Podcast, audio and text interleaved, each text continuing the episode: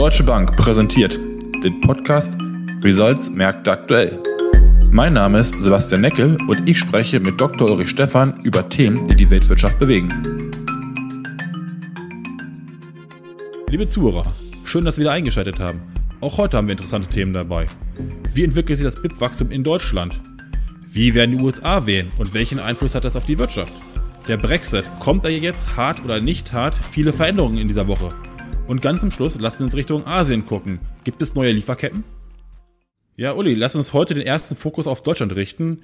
Ähm, in der letzten Woche wurden von führenden Forschungsinstituten die Prognosen für, BIP, für das BIP-Wachstum in Deutschland leicht gesenkt auf minus 5,4 Prozent für dieses Jahr. Und es wurde davon ausgegangen, dass erst Ende 2022 deutsche Wirtschaft wieder normal ausgelastet sein wird. Kommen wir doch nicht zu gut aus der Krise? Ja, da würde ich mal die Headlines etwas relativieren wollen. Ähm, die deutschen Wirtschaftsforschungsinstitute haben eben eine gewisse Frequenz, in der solche Prognosen veröffentlicht werden und die letzte war entsprechend alt ähm, deshalb noch relativ optimistisch und musste jetzt nach unten korrigiert werden. Wir haben aber andere, wie zum Beispiel die OECD oder auch der Internationale Währungsfonds, die ähm, öfter Prognosen stellen und diese mittlerweile angehoben haben. Nichtsdestotrotz scheinen sich mittlerweile doch die Volkswirte auf einen Wert irgendwo zwischen minus fünfeinhalb und sechs zu einigen, in Anführungsstrichen. Also da laufen im Moment die Prognosen hin für dieses Jahr. Ähm, das ist sicherlich etwas besser als insgesamt im zweiten Quartal erwartet worden war, äh, aber nichtsdestotrotz eine schwere Rezession. Glaubst du, dass das Ziel 2022 Normalauslastung eingehalten wird? Vor allem vor dem Hintergrund, wenn wir durch Europa gucken, äh, wie viele Länder doch jetzt auch mit Teil-Lockdowns anfangen, beziehungsweise wir in Deutschland ja auch einzelne Regionen, einzelne Städte jetzt im, im quasi Lockdown-Modus haben. Ist 2022 ein realistisches Ziel oder glaubst du, das wird sich eher noch weiter verzögern? Ja, es gibt einige Stimmen, also auch der Internationale Währungsfonds, die sogar auf 2021 ähm, gehen, äh, dass wir dort das Vorkrisenniveau äh, wieder erreicht haben könnten. Ähm, aber ich bin da völlig bei dir. Es hängt natürlich sehr davon ab, wie jetzt die Infektionswelle weitergeht, beziehungsweise wie die Politik darauf reagiert. Wir haben mittlerweile Irland, Wales, ähm, im kompletten Lockdown wieder. Äh, in Deutschland sind es einzelne Regionen. Die große Frage ist, äh, werden die einzelnen Regionen irgendwann so viele werden, dass du quasi einen flächendeckenden Lockdown hast, der, glaube ich, nicht wieder zentral verordnet werden wird. Aber wie gesagt, aufgrund der Infektionsfälle könnte es schon sein, dass das ähm, dann wieder so kommt. Und äh, im Moment sind die sind die Erwartungen für 2021 doch noch relativ äh, optimistisch. Also in Deutschland äh, irgendwo zwischen viereinhalb und fünf Prozent im Plus. Ähm, aber das könnte eben, je nachdem, wie die Infektionswelle und dann auch die Lockdowns äh, weitergehen, nochmal nach unten korrigiert werden. Ähm, die Lieferketten funktionieren allerdings, ähm, Asien sei Dank noch und insofern ähm, wird die Industrie nicht solche Probleme haben, wie wir das im zweiten Quartal gesehen haben. Aber äh, man kann eben schon sehen, dass äh, zum Beispiel diese Überraschungsindizes äh, für makroökonomische Daten, also wo man einfach guckt, wie sind die Erwartungen und wie sind sie denn wirklich reingekommen, äh, dass diese doch äh, nachlassen. Also dass wir es, äh, nachdem wir im dritten Quartal äh, es ganz gut geschafft haben, die Erwartungen der äh, Volkswirte nochmal zu übertreffen, äh, schaffen wir das eben jetzt nicht mehr aufgrund der ähm, zunehmenden Infektionszahlen, der Unsicherheit, die damit verbunden ist. Ja, die Lieferketten funktionieren, äh, hattest du angesprochen. Äh, die Bundesregierung hat bekräftigt, dass man kein Toilettenpapier hamstern muss. Welche Branchen siehst du in 2021 in Deutschland erstmal als die, die einen positiven Ausblick haben und welche würdest du momentan eher negativ einschätzen? Ja, wie gesagt, das hängt natürlich sehr von dem Infektionsgeschehen äh, ab. Ich ähm, bin ja Rheinländer und insofern einigermaßen optimistisch. Ich kann das nicht wirklich beurteilen, weil ich weder Virologe noch Biologe ähm, oder ähnliches bin. Ähm, aber äh, was so der Presse zu entnehmen ist, dürfen wir, glaube ich, immer noch hoffen, dass wir im Laufe des vierten Quartals, wahrscheinlich eher gegen Ende, ähm, also Mitte November in den Dezember rein, äh, doch erste Anträge auf Zulassung bekommen werden von äh, Medikamenten, Impfungen. ähm, und wir dann eben äh, Richtung 2021 äh, weiter von einer Erholung ausgehen können. So, das mal vorweggeschickt, haben wir sicherlich Sektoren, die äh, strukturelle Probleme haben, wie ähm, Autos und Autozulieferer, die eben aufgrund der jetzt nochmal verschärften Emissionsrichtlinien der Europäischen Union äh, umstellen müssen von Verbrenner auf Elektro, ähm, eben strukturelles Thema. Äh, wenn aber auf der anderen Seite die ähm, Fiskalpolitik ernst meint und wirklich in die Zukunft investieren will, ähm, hier ist ja Forschung und Entwicklung, Wasserstoff, äh, 5G, aber auch Infrastruktur gesagt, dann sollten sicherlich äh, andere große deutsche äh, Sektoren wie eben der Maschinenbau, ähm, wie wahrscheinlich auch die Elektronik und ähm, Chemieindustrie davon profitieren können, wenn dann ab 2021, wie gesagt, sich die Wirtschaft erholt und auch der Welthandel weiter anzieht, was er jetzt in den letzten Monaten schon getan hat. Die Wirtschaft erholen hast du angesprochen. Gucken wir in die USA. Da hat sich der private Konsum ja doch deutlich erholt, hat sehr stark zugelegt, was ich aus meiner Sicht doch umso erstaunlicher finde, weil die Zahl der Neuinfektionen Covid-19 ja auch kräftig angestiegen sind und das Auslaufen des staatlichen Stimuluschecks ja auch äh, da, da vorhanden ist. Äh, woran liegt das? Warum steigt der private Konsum in den USA so positiv an? Ja, also es ist richtig, dass sich die ähm, Demokraten und Republikaner nicht auf ein weiteres Fiskalpaket bisher haben einigen können. Äh, ob das noch vor den Wahlen am 3. November gelingt, äh, sei mal dahingestellt. Äh, da gibt es äh, praktisch täglich Wasserstandsmeldungen zu, ähnlich äh, wie auch beim, beim Brexit. Ähm, aber die Arbeitslosenzahl ist eben deutlich zurückgegangen. Wir haben mittlerweile eine Arbeitslosenquote in den USA unter acht Prozent. Äh, da muss man sicherlich auch die Partizipationsrate, also wie viel wollen überhaupt arbeiten, mit dazu rechnen. Was aber noch viel wichtiger ist, ist, dass ähm, in den Monaten des Lockdowns, der Krise und der staatlichen Zuschüsse, also insbesondere von April bis Juli, äh, die Sparquote der Amerikaner deutlich nach oben gegangen ist. Ähm, äh, traditionell sparen die Amerikaner ja eher nicht. Im April lag die Sparquote bei 33 Prozent, im August immer noch bei 14 äh, Prozent und dieses Geld kann eben jetzt eingesetzt werden für Konsum. Deswegen die Einzelhandelsumsätze im September auf äh, Monatssicht gerechnet plus 1,9 Prozent auf Jahressicht sogar plus 5,4 äh, Prozent. Also hier sieht man, äh, dass doch ein gewisses Zutrauen da ist, dass Geld vorhanden ist und dass die Amerikaner shoppen. Das wird jetzt im vierten Quartal besonders wichtig, wo ähm, sicherlich äh, der Konsum noch eine wichtigere Rolle spielt und damit eine Stütze der US-Volkswirtschaft sein kann. Gespannt gucken wir natürlich auch auf, das, auf die Wahlen am 3. November in den USA. Wir sind äh, komplett im Wahlkampfmodus drin. Die nächsten Debatten zwischen äh, Biden und Trump äh, sollen ja so ablaufen, dass äh, wenn der eine was erzählt, dass der Mikrofon von dem anderen eventuell stumm geschaltet wird. Wie schätzt du momentan oder wie sehen deine Prognosen für den Ausgang der Wahlen aus, Präsidentschaftswahlen, Senat und Repräsentantenhaus? Ja, total schwer zu sagen. Also ähm, Zuerst äh, waren die Auguren sehr auf der Trump-Seite, dann sind sie äh, im Laufe des Jahres und des doch schlechten Corona-Managements äh, der US-Administration auf die beiden Seite gesprungen. Äh, mittlerweile denkt, glaube ich, der Markt, äh, es ist fast egal, äh, was da kommt. Ähm, Fakt ist, dass auf nationaler Ebene Biden äh, sehr stark führt, äh, über zehn Prozent zum Teil in den Umfragen. Äh, die nationale Seite aber relativ uninteressant ist, weil es ja um ähm, ein, kein Verhältniswahlrecht geht, sondern um ein absolutes Wahlrecht und die Wahlmänner zählen und da geht es vor allen Dingen um die Swing States. Äh, und hier äh, führt zwar auch noch Biden in Florida, Pennsylvania, Arizona oder North Carolina zum Beispiel, äh, aber der Vorsprung hat äh, gerade in Florida und Pennsylvania zuletzt äh, wieder abgenommen. Ähm, ich halte das Rennen immer noch für sehr offen ähm, und wir werden wohl bis zum Letzt sehen müssen, äh, wie es ausgeht, wenn wir überhaupt am 4.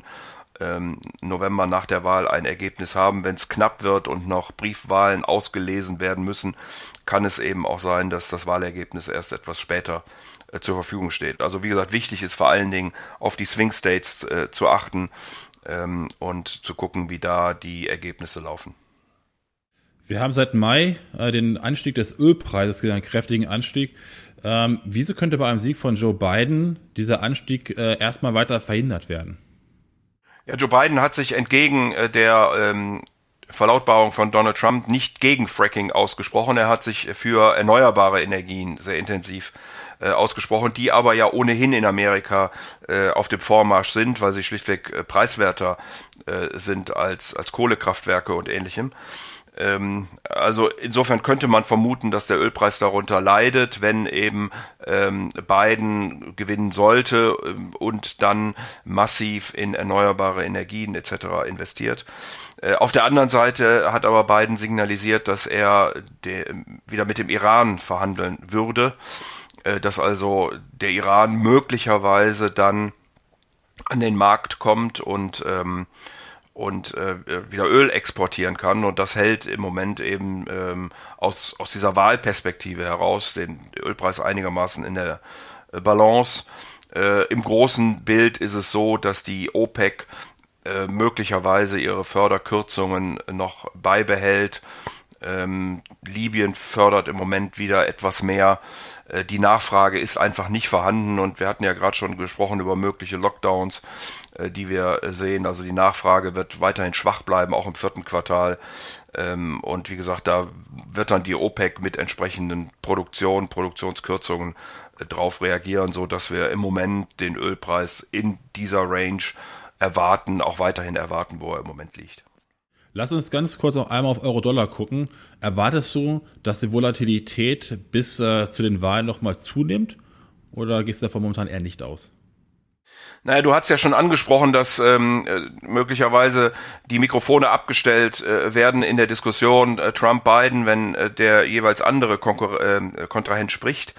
Ähm, ich befürchte, wenn die Umfrageergebnisse so bleiben, wie sie im Moment sind, dass der Ton von dem amtierenden Präsidenten eher verschärft wird. Ähm, und ironischerweise immer dann, wenn die Unsicherheit eben äh, größer wird, äh, dann profitiert der Dollar davon. Also ähm, es könnte sein, dass mit dem Wahlkampfgetöse der Dollar nochmal etwas profitieren kann, weil einfach die Unsicherheit äh, zunimmt. ich glaube, auf lange Sicht sollte der Dollar etwas schwächer gehen, weil einfach die Zinsdifferenzen ja nicht mehr äh, so vorhanden sind, wie wir das noch vor einem guten halben Jahr gesehen haben, weil aber auch die Schulden in den USA zunehmen. Also vor dem Hintergrund kann es schon sein, dass wir jetzt äh, bis zur Wahl und bis wir ein Ergebnis haben, ähm, eine höhere Volatilität gerade im Euro-Dollar-Verhältnis sehen werden. Lass uns nochmal zurückgehen nach Europa. Im Grunde hätte ich dich jetzt heute gefragt, was ist bei den Brexit-Verhandlungen, was ist bei den Brexit-Verhandlungen rausgekommen?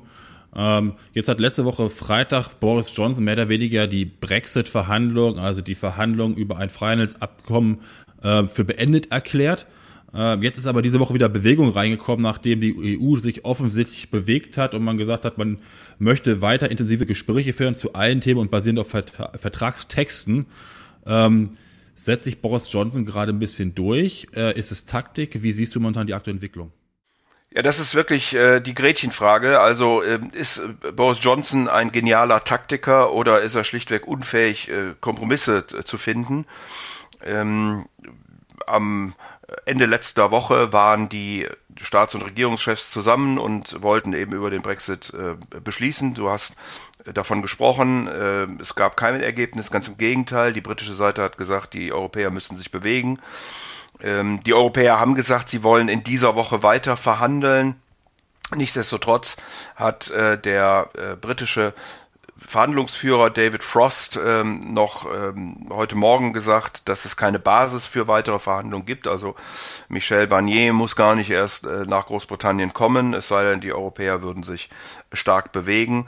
Das alles und mit äh, den äh, letzten Äußerungen von Boris Johnson, dass er äh, seine Unternehmen und die Wirtschaft darauf einstellt, doch einen ungeregelten Brexit zu erleben, äh, deuten darauf hin, dass es ähm, ja schwierig wird, tatsächlich noch eine Einigung zu finden. Wir haben auch gar nicht mehr so viel Zeit, oder? Äh, nein, eigentlich hatte Boris Johnson ja den 15. Oktober als Deadline gesetzt.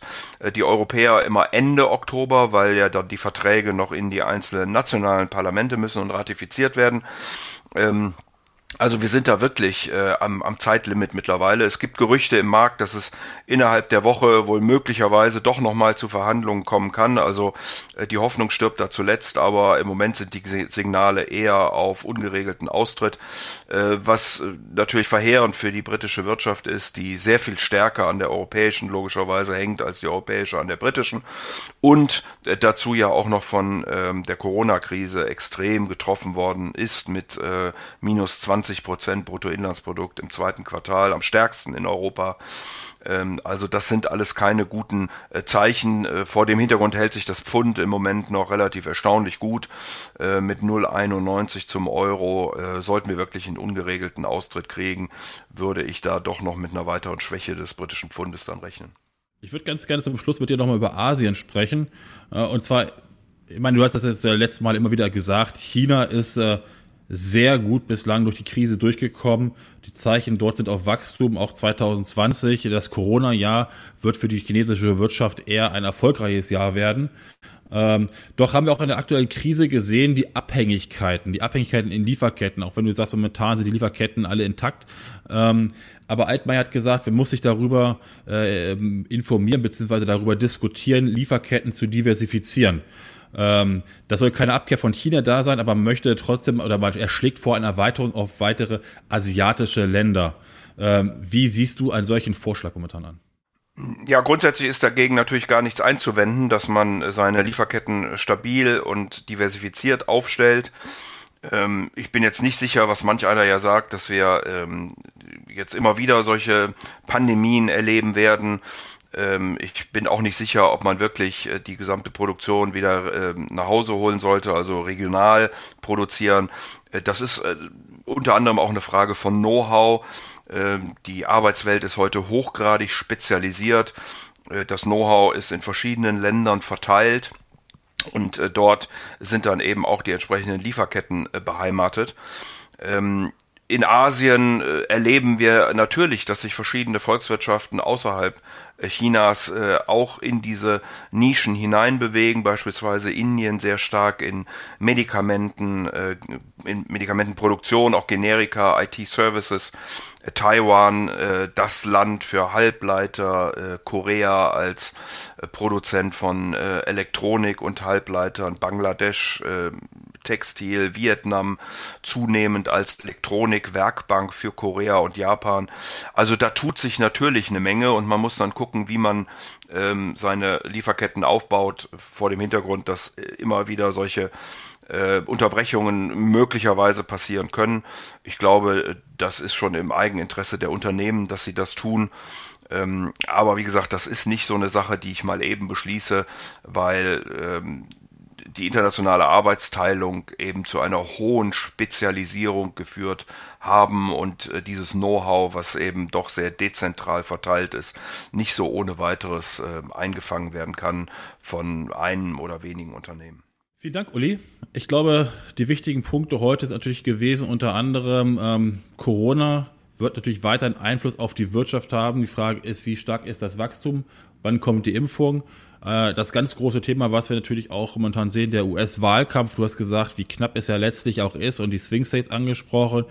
Und am Ende, äh, was passiert mit dem Brexit? Einigt man sich jetzt doch auf Verträge diese Woche bis zum 31. Oktober? Also ich glaube, wir haben wirklich äh, die nächsten zwei, drei Wochen sehr spannende Wochen vor uns. Vielen Dank. Ausreichend zu tun, jawohl. Dankeschön, viele Grüße.